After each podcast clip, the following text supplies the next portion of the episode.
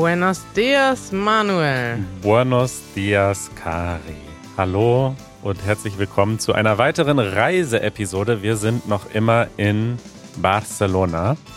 Und Barcelona. Barcelona.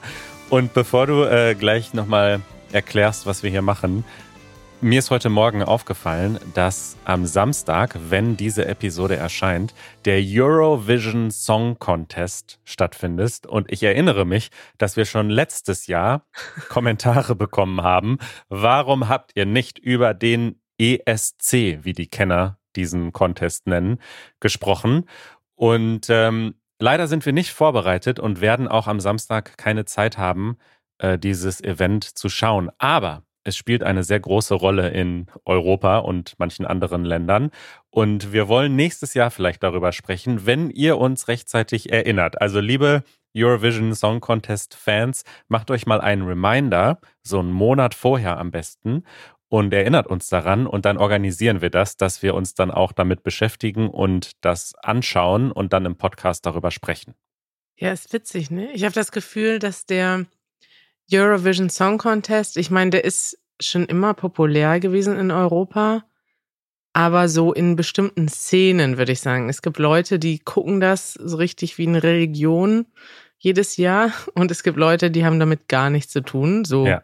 wie wir beide. Und ich glaube aber, dass das in den letzten zwei, drei Jahren so total gehypt wurde, auch durch den Film von Will Ferrell, oder? Dass das so in den USA so populär geworden ist. Bei Netflix gab's ja, ist der Film, glaube ich, gelaufen. Und jetzt gibt es sogar, habe ich letztens gelesen, den gleichen Contest in den USA, wo alle Staaten gegeneinander antreten. Hast du das gehört? Von all dem habe ich überhaupt nichts mitbekommen. ja, okay. Ich glaube, dass daher der Hype kommt. Aber bitte, liebe Fans, ihr könnt mich korrigieren. In meinem Gefühl war das schon immer populär. Aber ich, ich kenne Leute, die gucken das jedes Jahr und für die ist das ein wichtiges Ereignis, so wie manche Leute Fußball gucken und andere Leute gar nicht. Oder den Tatort jeden Sonntag. Oh, genau, oder den Tatort. Ich kann mich damit auch anfreunden, ne, wenn wir jetzt irgendwie zu einer Party eingeladen würden und da gucken das alle und äh, dann bin ich einfach mit diesen Leuten und gucke das zusammen, dann finde ich das gut. Aber ansonsten würde ich mich nicht von alleine damit beschäftigen. Also, falls ihr den Podcast jetzt direkt am Samstag hört, wir verlinken äh, die Seite, dann könnt ihr euch das live anschauen, Samstagabend. Und nächstes Jahr erinnert uns dran und dann beschäftigen wir uns damit und verbreiten dann kein gefährliches Halbwissen, sondern erklären ganz genau, wer da antritt und wie das Ganze funktioniert. Ja, also wir können das ja mal so machen, wenn euch das interessiert, dass wir uns damit beschäftigen im Podcast, dann könnt ihr uns ja jetzt schon schreiben. Also schreibt unter dieser Episode einen Kommentar und dann wissen wir schon mal, dass das in unserer Community gewünscht ist und äh, würden vielleicht nächstes Jahr was organisieren. Zum Beispiel so eine Watch Party, Manuel, hast du vor der Sendung ins Spiel gebracht. Ja. Zwei Leute, die sich überhaupt nicht damit auskennen, veranstalten eine Watchparty. Finde ich gut, machen wir so. Also es ist nicht so, dass ich mich gar nicht damit auskenne. Es ist auch nicht so schwierig. Weiß nicht, für mich ist das so wie Fußball. Ich kenne die Regeln, ich weiß, was passiert. Ich beschäftige mich allerdings nur damit, wenn sich andere Leute damit beschäftigen, ja. mit denen ich das zusammen mache. Aber ich glaube, ich kann das schon erklären und so schwierig ist das auch nicht. Das ist halt dann viel, du musst dich dann halt mit diesen verrückten Künstlern beschäftigen und genau. dann gibt's da so Wetten und äh, dann muss man halt so mal gucken, wie die Länder gerade drauf sind, wer sich da gegenseitig mag und wer nicht. Ja. Genau. Ja, wir sind in Barcelona. Äh, mittlerweile nicht mehr auf dem Land, äh, also in der, in der Nähe da irgendwo, in, in den katalonischen Bergen, wie in der letzten Episode, sondern wir sind mitten in der Stadt in Barcelona und erklär uns doch mal kurz, was äh, passiert, warum sind wir hier und was haben wir vor die nächsten Tage. Ja, es ist wunderschön. Wir leben mitten in der Stadt alle. Wir leben auch ein bisschen getrennt voneinander, weil wir haben keinen Ort gefunden, an dem wir alle wohnen können. Also ich wohne jetzt mit der Polen Connection in einem Hotel. Hier sind äh, Justina, Anja, Isa, Aga, Janosch. Ähm, und Ich glaube, heute kommen noch, das kommt noch das Easy Catalan Team hier an. Du wohnst in einem Airbnb. Ähm, dann gibt es ein anderes Team von uns, was in einem Airbnb wohnt. Und dann gibt es noch ein zweites Hostel hier um die Ecke. Und heute kommen ganz viele Leute an aus ganz Europa. Ich habe gestern für unsere erste Präsentation eine Liste gemacht. Ich lese dir mal vor. Mit dabei sind die Teams von Easy Spanish, Easy Catalan, Easy French, Easy Czech, Easy Dutch, Easy Greek, Easy Italian, Easy German, das sind wir, Easy Turkish, Easy Mandarin, Easy Russian, Easy Polish und Online Easy English. So viele, wusstest du, dass wir so viele Teams haben, Manuel? Ich wusste das, aber ich habe die so viele Teams noch nie live gesehen an einem Ort. Also 2019 hatten wir schon mal so ein Treffen, aber da waren wir auch noch weniger Teams. Also es ist wirklich aufregend. Ja, also weil falls ihr Language, äh, Language sage ich schon, wenn ihr Sprachfans seid oder äh, Poly Polyglots, die hier nicht nur Deutsch lernen, sondern mehrere Sprachen. Da gibt es ja solche Leute. Zum Beispiel äh, unser lieber Zuhörer DJ, liebe Grüße.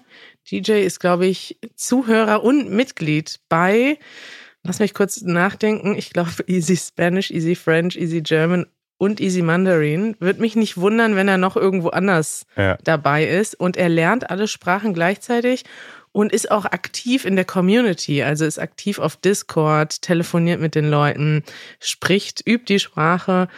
Und ähm, ja, also falls ihr so seid, jemand seid, der mehrere Sprachen gleichzeitig verfolgt, dann ist das natürlich hier ein Traumtreffen für euch. Wir werden viele verschiedene Sprachen sprechen und wir werden uns natürlich austauschen. Äh, zum Beispiel morgen werden wir einen Workshop haben, bei dem wir die besten neuen Videoideen brainstormen und einfach mal versuchen, unsere Köpfe zusammenzustecken, um zusammen mehr und bessere Ideen zu haben. Wir werden aber auch technische Sachen lernen. Wir werden viel lernen, viel austauschen und einfach versuchen, eine gute Zeit miteinander zu verbringen. Das wird wirklich fantastisch und wir können ja schon mal darauf hinweisen, wir sind jetzt die ganze Woche hier, werden viel beschäftigt sein und am Wochenende und am ja, am Wochenende reisen wir zurück nach Berlin und werden es dann nicht schaffen, eine Podcast-Episode aufzunehmen. Das heißt, die nächste Episode am Dienstag fällt aus, einfach weil wir das sonst nicht schaffen würden. Richtig. Manuel, ich muss dir nochmal ein Kompliment machen. Die letzte Podcast-Episode, die fand ich ganz besonders toll.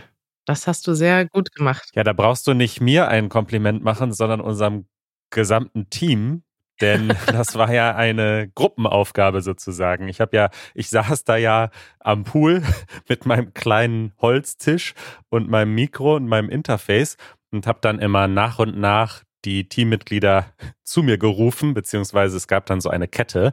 Dann ist Erik gegangen und hat dann äh, Robert geholt und so ging das immer weiter. Und ja, ich fand das total schön und alle haben mitgemacht, selbst die, die jetzt noch nicht so viel Deutsch sprechen. Also war echt toll.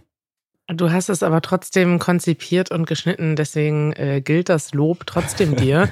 ich habe mich gefragt, warum wir das nicht schon mal gemacht haben. So eine Episode ist ja also ist bestimmt toll für euch, damit ihr mal seht, also allein mal Esther zu hören und zu sehen, wie so ein oder zu hören, wie so der Prozess abläuft nach dem Podcast. Das war selbst für mich interessant, Manuel, denn ich habe ja mit dem Schnitt nichts zu tun. Ich komme hier nur in Laber und dann müsst ihr euch um den Schlamassel kümmern, der ja. dann entstanden ist. Ist es der oder das Schlamassel?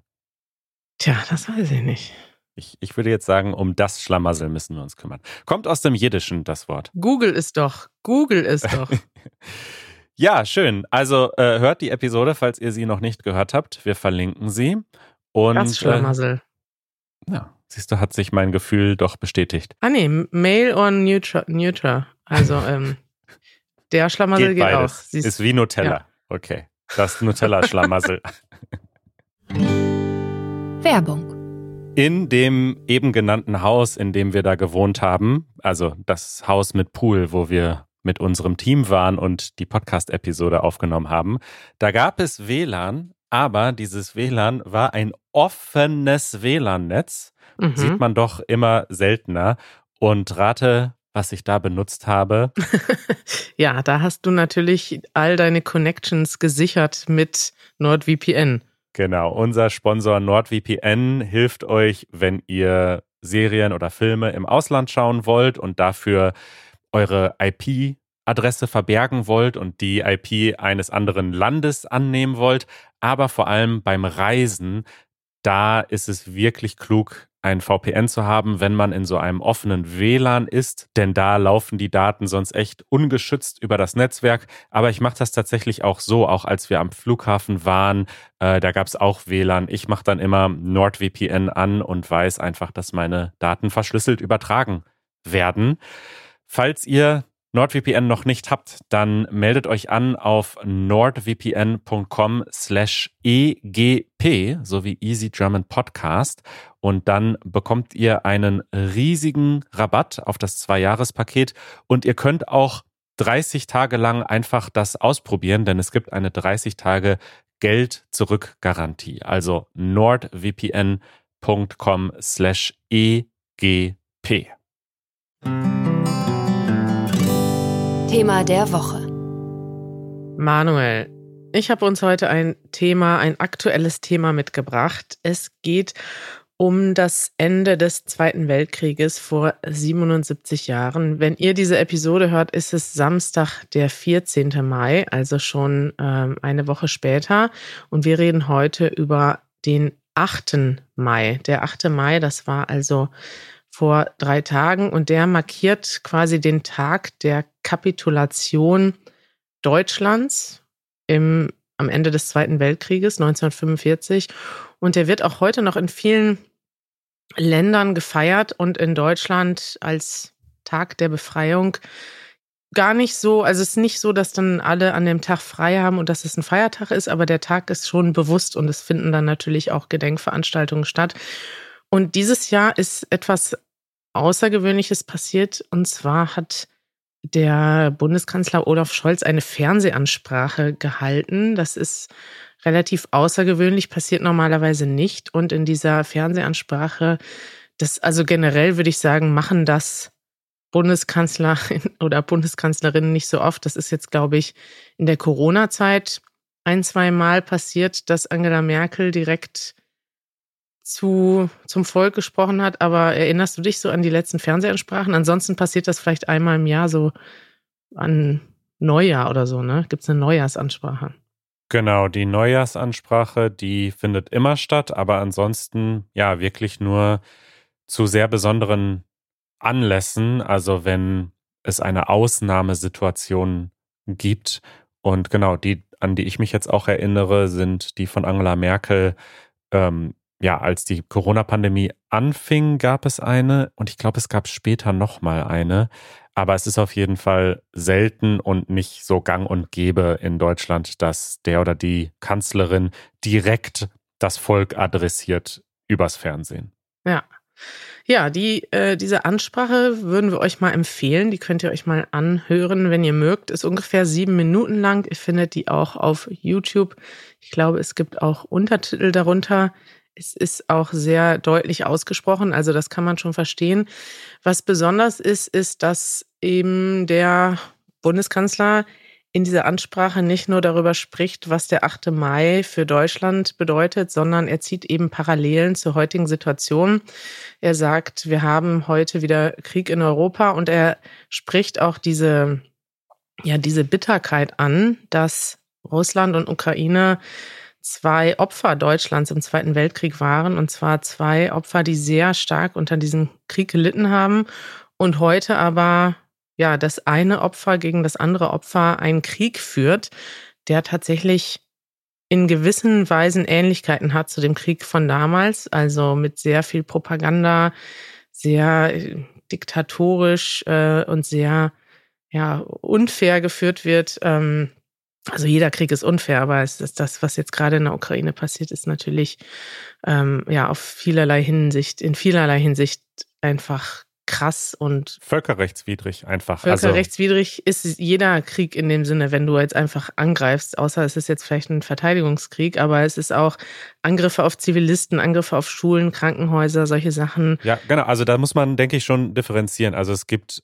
also einerseits ist der Angriff an sich äh, völkerrechtswidrig, weil es ein unprovozierter Angriffskrieg ist und andererseits ist dann die Art und Weise, wie dieser Krieg geführt wird. Also da sind keine Urteile gesprochen bis jetzt, aber viele Leute, viele Dinge weisen darauf hin, dass dort Kriegsverbrechen geschehen. Das sind unterschiedliche Dinge, aber das muss man schon so ja. klar sagen. Natürlich kann man sagen, Krieg ist immer schlecht und immer blöd, aber es gibt ja schon diese internationalen Regeln und Gesetze und ja, da gibt es schon Unterschiede und dieser Krieg ist eben ein Angriffskrieg, das muss man schon so klar sagen.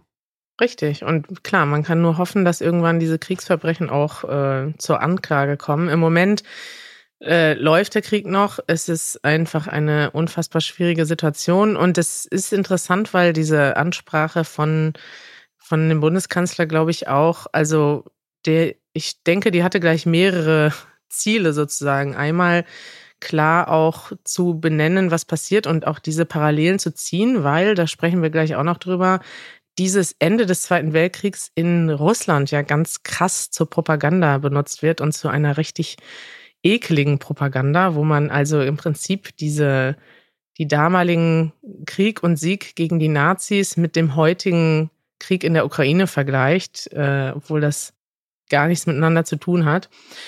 Und ich glaube, dass es auch so ein bisschen dafür da war, um vielleicht die Leute in Deutschland zu beruhigen, wenn ihr euch fragt, wie gerade die Lage in Deutschland ist. Ich schätze, dass es in vielen Ländern so, die jetzt in Europa, vielleicht auch in den USA, das natürlich mitbekommen jeden Tag und sich Sorgen machen, was da passiert. Und in Deutschland ist es auch so, dass schon viel diskutiert wird. Also ich würde sagen, die Mehrheit der Leute, also es gibt eine, gibt, glaube ich, eine also es gibt jetzt keine Diskussion darüber, ob Deutschland irgendwie, auf welcher Seite Deutschland steht. Das ist, das ist relativ klar in Deutschland, dass wir an der Seite der Ukraine stehen. Aber es gibt zumindest Diskussionen darüber, welche Waffen sollen wir liefern, wie stark sollen wir in den Krieg eingreifen oder nicht eingreifen. Leute haben selber Angst davor, dass der Krieg vielleicht weiter eskalieren könnte in Europa. Und es ist schon etwas, was alleine auch dadurch, dass mittlerweile 100.000 Geflüchtete da sind, ist der Kriegs Alltag auch in Deutschland sehr präsent. Also es bestimmt unsere ganzen Nachrichten,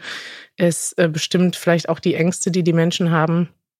Und ich glaube, dass mit dieser Ansprache er auch versucht hat, so ein bisschen den Zusammenhalt im Land irgendwie zu verbessern. Also er hat auch konkret die Ängste ja angesprochen der Leute und hat gesagt, Angst darf uns nicht lähmen. Ja, genau. Also gerade dieses Thema Waffenlieferungen, das war ja bis vor kurzem, bis vor ein paar Monaten so ein Thema in Deutschland, wo ich glaube, eine Mehrheit der Deutschen gesagt hat, wir dürfen keine Waffen liefern in Kriegsgebiete. Und das war so ein bisschen so etwas, woran man einfach immer geglaubt hat, dass Waffenlieferungen die Situation niemals verbessern können und Deutschland sich auch aufgrund der historischen Verantwortung an Kriegen nicht beteiligen darf, auch nicht indirekt. Und jetzt hat sich das komplett gewendet und eine Mehrheit befürwortet diese Waffenlieferungen, die ja auch stattfinden an die Ukraine. Und zwar eigentlich aus genau dem gleichen Grund, dass man sagt, wir haben eine Verantwortung und wir können das nicht einfach geschehen lassen und wegschauen und wir müssen die Ukraine unterstützen und deswegen finden diese Waffenlieferungen jetzt statt. Manche sagen auch, wir müssten noch viel mehr tun, die NATO müsste noch mehr tun, wir müssten direkt eingreifen. Und darauf bezieht sich Scholz ja auch in der Fernsehansprache, dass er nämlich sagt, es gibt Dinge, die wir nicht tun können oder die er nicht zulassen kann, weil er in seinem Amtseid ähm, geschworen hat, Schaden von der Bundesrepublik Deutschland abzuwenden. Und so ein direktes Eingreifen in den Krieg könnte eben zu einer ja, viel größeren Eskalationen führen oder einem Weltkrieg. Ich glaube, er benutzt sogar dieses Wort äh, und deswegen ist da sozusagen die Grenze. Also all das erklärt er, weil genau das die Dinge sind, über die die Menschen diskutieren im Moment. Ja. Manuel, ich habe dir einen Artikel mitgebracht und euch allen. Der ist auf Zeit Online erschienen und zwar von einer russischen Schriftstellerin namens Alissa Ganeva. Und die der Artikel heißt, wie die Vergangenheit in Russland zur Gegenwart gemacht wird. Und sie erzählt eigentlich darüber, wie in Russland dieser Tag, und in Russland ist das der 9. Mai, also das wird dort auch erklärt, warum das so ist, dass in Russland der 9. Mai gefeiert wird, nicht der 8. Mai. In Russland wird das als Tag des Sieges gefeiert und mittlerweile wird dieser Tag also ganz stark und ganz schlimm zur Propaganda benutzt, was einfach so auf doppelte, also auf mehrfache Weise ähm, irgendwie furchtbar ist anzugucken, weil es wird im Prinzip der Gedenken, die Gedenken an den Zweiten Weltkrieg werden missbraucht an diesem Tag. Und zwar ähm, in vielfacher Weise, vor allem auch die, die Gedenken, die ja gerechtfertigt sind an die russischen Soldaten, die damals gefallen sind und an die Menschen, die darunter gelitten haben, in Russland und der Ukraine vor allem. Und heute wird dieser Tag also benutzt, um im Prinzip ja Patriotismus und Nationalismus äh, aufleben zu lassen und die Leute einzustimmen für den Krieg gegen die Ukraine. Und es werden auch sogar ganz konkrete Vergleiche gemacht. Putin bezeichnet Ukraine als Nazis, die ukrainische Regierung als Nazis. Und ähm, ja, ich meine, es ist. Es ist irgendwie krass, es ist irgendwie so absurd, dass man das kaum beschreiben kann. Aber deswegen fand ich den Artikel auch aus russischer Sicht so interessant, weil sie beschreibt darin, wie sie eigentlich in den 90er Jahren diesen Feiertag wahrgenommen hat, wie sie den immer bei ihrem Opa gefeiert haben, der selbst Veteran war aus dem Zweiten Weltkrieg. Und sie beschreibt dann auch, wie sich dieser Tag in den letzten 20 Jahren immer stärker verändert hat und heute eigentlich nur noch reine Symbolpolitik ist. Also mit so Kleinigkeiten, dass dort zum Beispiel dann nicht wirkliche Helden aus dem Zweiten Weltkrieg gefeiert werden, sondern irgendwelche Bilder hochgehalten werden, die danach direkt in die Mülltonne wandern. Also so ganz interessant gibt dieser Artikel einen Blick hinter die Kulissen. Genau, also im Grunde hat man das Gefühl, Putin weiß, dass das natürlich alles irgendwie auf wackeligen Füßen steht, diese, dieser ganze Vergleich, also dass das einfach komplett unwahr ist, was er da erzählt. Und er versucht eben dieses Gewicht dieses Feiertags, der 9. Mai in Russland, das ist ja auch ein, ein wahnsinniger Nationalstolz, der damit einhergeht, dass die Sowjetunion eben gesiegt hat, dann im Zweiten Weltkrieg und Nazi-Deutschland verloren hat. Und er versucht jetzt im Grunde das ganz, das ein, ein Bild zu zeichnen, als wäre es dieselbe Situation. Ja. Und das wirklich Absurde ist, und das haben wir ja jetzt schon auch mehrmals hier besprochen und auch Scholz hat es in der Fernsehansprache ähm, gesagt, dass es eben wahnsinnig viele Parallelen gibt zu dem, was jetzt Putin tut und was Hitler getan hat. Und wir haben auch schon gesagt, dass wir uns schwer tun mit solchen Vergleichen, aber ähm, es gibt einfach wahnsinnig viele Parallelen. Also angefangen damit, dass die Ukraine ohne jegliche Kriegserklärung überfallen wurde. Mhm. Ähnlich wie Polen überfallen wurde von Hitler 1939. Dann zu der, zu, zu dem ganzen, zu der, zu der Stimmung in, in Russland, ja, also dass die eigenen Medien äh, komplett kontrolliert sind, man nichts mehr frei sagen darf, Menschen, die sich gegen den Krieg aussprechen oder ihre eigene Meinung dazu sagen, eingesperrt werden, festgenommen werden. Also es ist ja. ja. Und nicht nur durch den Staat, sondern auch es wird so eine Stimmung kreiert, dass die Leute, alle Leute, die anders denken, also Putin hat ja selbst quasi Andersdenkende als Ungeziefer be, äh, be, jetzt fehlt mir das Wort vor lauter Schock, bezeichnet. Und dadurch, ähm, also das, das gibt ja quasi, er gibt ja damit auch ähm, den Leuten so eine Motivation zu so einer eigenen Verfolgung und so einem Denunziantentum, ne? dass jetzt Nachbarn sich gegenseitig angreifen, dass es in der Bevölkerung so eine Stimmung gibt, hey, du bist irgendwie gegen uns, also wer nicht für uns ist, ist gegen uns. Ja. Und all das gab es ja in der NS-Zeit auch, also so viele Parallelen, ja. die Kontrolle der Medien und dann, was mir gar nicht so klar geworden ist, das wird in dem Artikel schön beschrieben, diese Symbolik von diesem Z Also Warte mal, kann ich noch kurz was sagen zu dem Mhm. ähm, Begriff Ungeziefer? Also Ja. Ungeziefer muss man ja äh, vielleicht erklären, das sind eben Insekten, die man nicht haben will, Insekten, die in der Wohnung sind, die man, die man versucht auszurotten. Und ich erinnere mich wirklich noch, wie wir in der Schule im Geschichtsunterricht Reden von Goebbels und Hitler analysiert haben und Ja. gelernt haben, wie hat diese Propaganda damals funktioniert.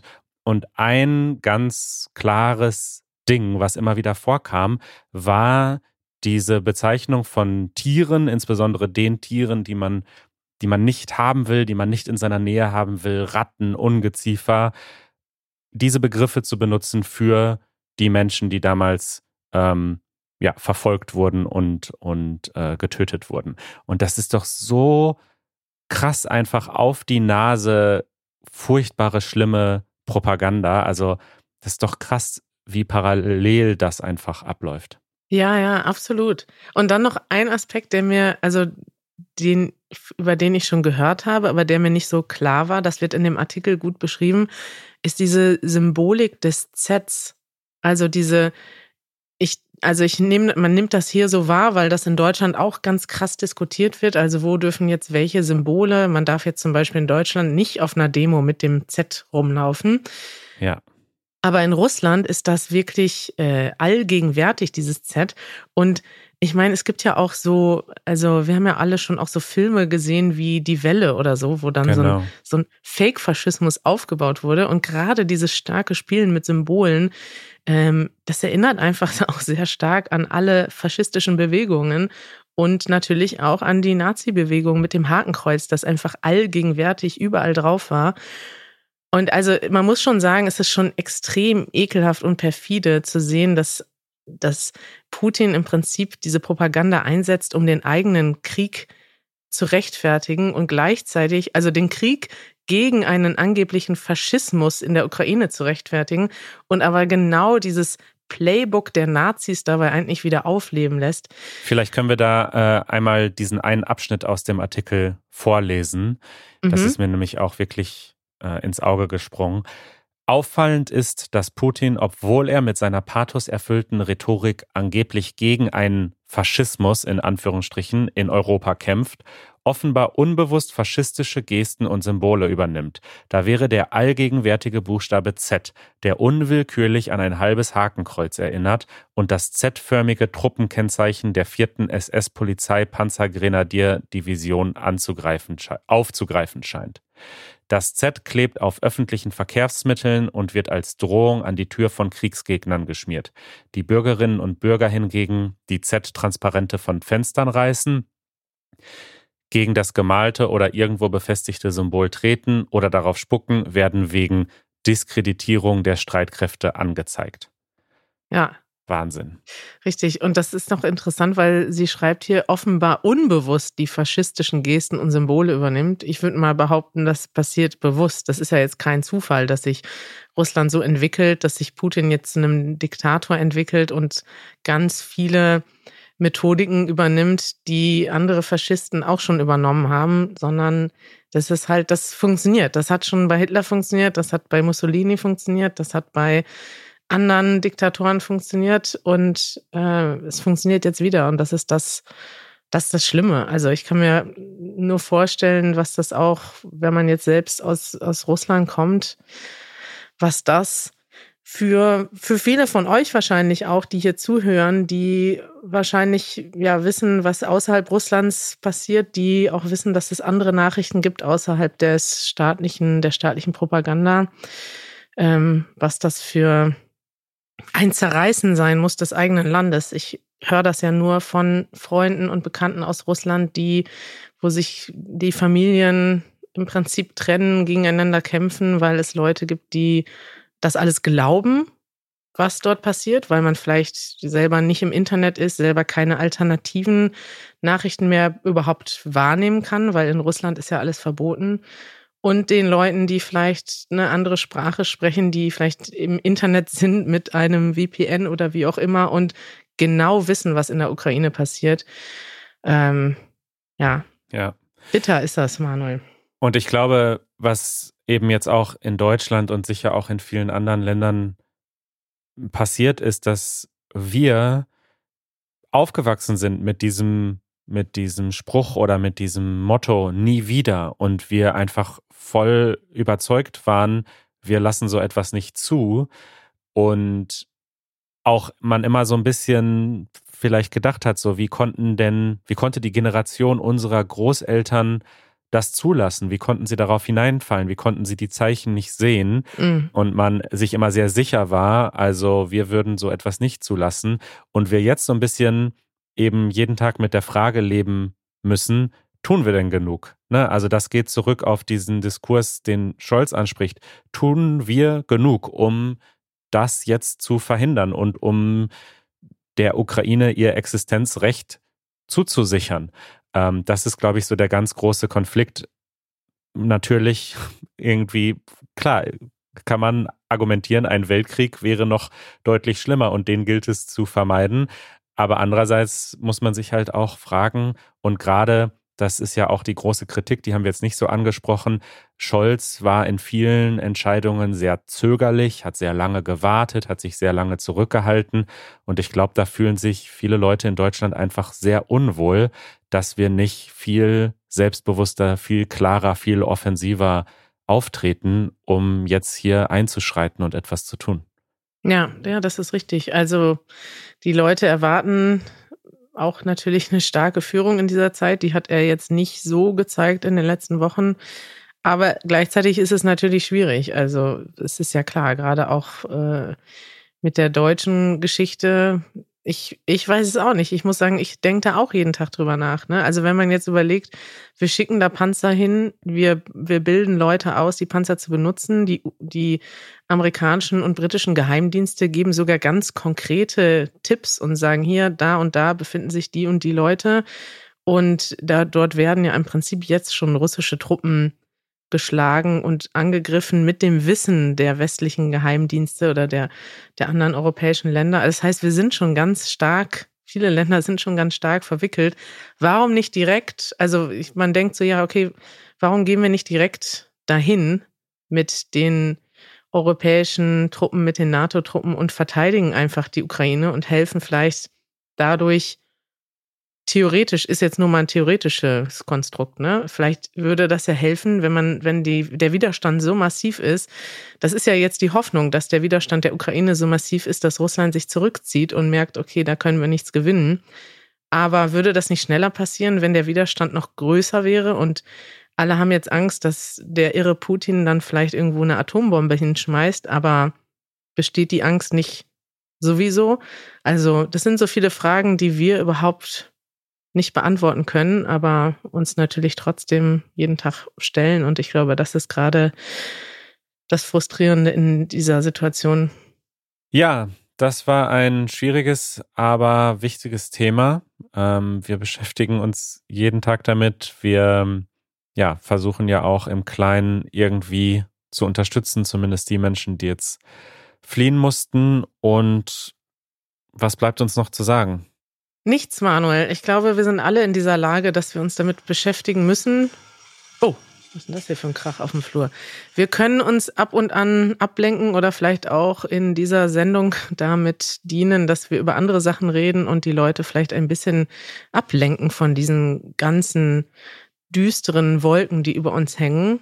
Aber ab und an finde ich es auch okay, wenn wir darüber sprechen, weil es beschäftigt uns ja schon jeden Tag, egal wo wir gerade sind und was wir machen. Und ja, hoffen wir fürs Beste. Hoffen wir, dass das alles irgendwie ein Ende nimmt. Das machen wir. Kari, wir verbringen jetzt die Woche hier und wir hören uns wieder und euch wieder hier im Podcast in einer Woche. Und dann schauen wir mal, worüber wir sprechen. Schaltet wieder ein. Äh, wann geht's weiter? Am Samstag, den 14 plus 21, 21. Mai. 21. Mai. Äh, merkt euch diesen Tag im Kalender. Da sind wir zurück und da werden wir euch vielleicht dann mal erzählen, wie es hier abgelaufen ist. Planst du noch einen Podcast hinter den Kulissen von Easy Languages? Ich äh, weiß nicht, ob wir das schaffen, aber okay. mal schauen. Es äh, gibt einige Easy Languages Podcast Updates. Die hört ihr dann nächste Woche. Dann können wir euch ja nächste Woche mal erzählen, was so passiert ist im Easy Languages Universum behind the scenes, welche Teams planen was, wen haben wir getroffen, wer ist hier, wer hat welche Pläne. Da äh, schauen wir mal, was wir euch mitbringen können aus unserem Meeting in Barcelona. Machen wir. Bis bald, Kari. Tschüssi. Ciao.